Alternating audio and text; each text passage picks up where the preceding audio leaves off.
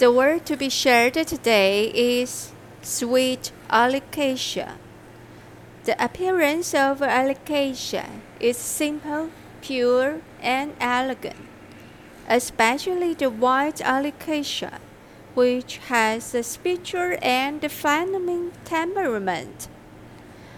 The flower language of alocasia is simple happiness and sincere friendship.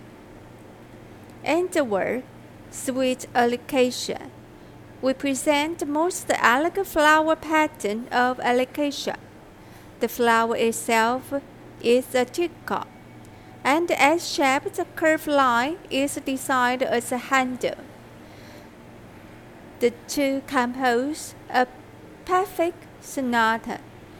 The two-point part shows the unique style of this word, which looks like a graceful lady and also brings with and noble atmosphere.